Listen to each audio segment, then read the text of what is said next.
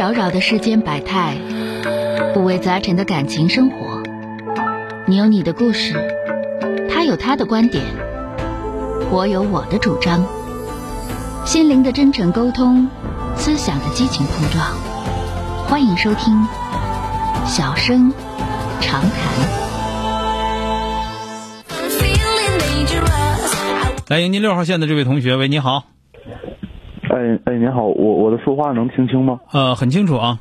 啊，好，就是我我大学刚毕业，二零二零届，嗯嗯，然后那个就谈了一段恋爱，嗯然后就有点恋爱脑，我不知道那个我应该叫叔，就我从小听到大，真的是从小听到大，嗯然后那个就就就，然后回来回到长春这边考公务员儿，嗯然后我的女我前女友啊，前女友，嗯、然后在考研，就可能，然后我俩分手了。就其实我考公务员的原因，就是因为我想跟她在一起。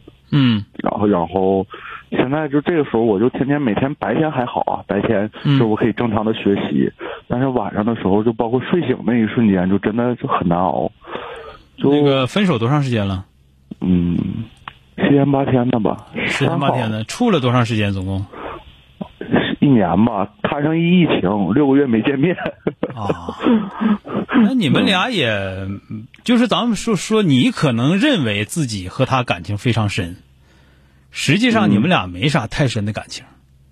但是，就是但是我真的好喜欢他。你你喜欢东西多了，咱们这么说吧，你喜欢的东西有的是，对吧？嗯你喜欢的东西有的是，但是话说回来，就是说的这个东西，现在你喜欢是不是用的你正确的喜欢方式，这是另一回事儿。可能不对。你你自己的这个，首先来说，你这个情况，说我呃黄了十多天了，说我现在心经常半夜惊醒，然后觉得心里闹心，这是任何一个处对象的一个非常正常的现象。就是你这个样，你想没想过女方那头？女方那头可能比你还严重，但是需要分手，就哪怕再痛苦，也比两个人在一起那个没有前途，或者说两个人都都闹心要强，就是这样的，这个是正常的。这个这个首先来说，当然你可能说，那那那那那钟小大爷，果然你是是五六十岁了，赶你五六十岁了，你你你可能觉得说，你可能觉得说这是正常，但是我们刚刚毕业，我们是大学生啊，但是我们真的没有别的办法劝你，我只是告诉你，你必须经历这些东西。你要是不经历这些东西，你永远是个小孩崽子，你不会成为男人的。那么要知道，这种痛苦是对于你的历练啊，恋爱的痛苦、失恋的痛苦，是一个男孩成为男人的一个必经的历练啊，这是一个事儿。第第一个事儿，第二个事儿，那么你现在在考公务员儿是吧？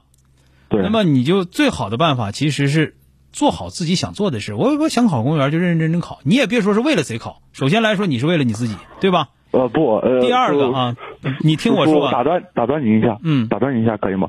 就我是长春本地的那个三本毕业的，但是我签了就是长沙的一个公司，一个央企正式的劳动合同，我是把那边辞掉了，因为在那边就是我我也是做施工啊，做工地。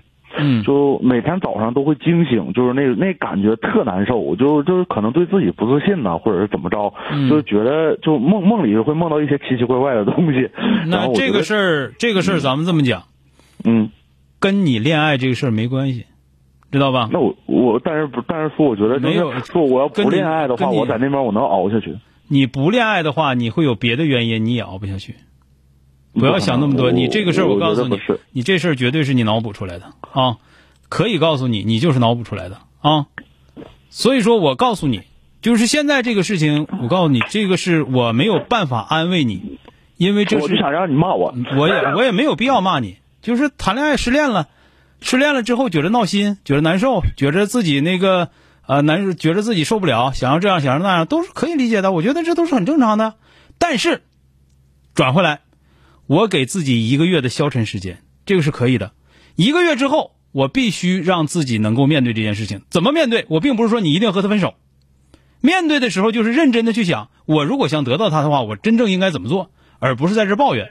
而我真正的想要说，我真正的就是要分手了，真正就要分手的话，我怎么能做的像个人样？别的什么也不用说了。好了，再见。本节目由吉林新闻综合广播中小工作室倾情奉献。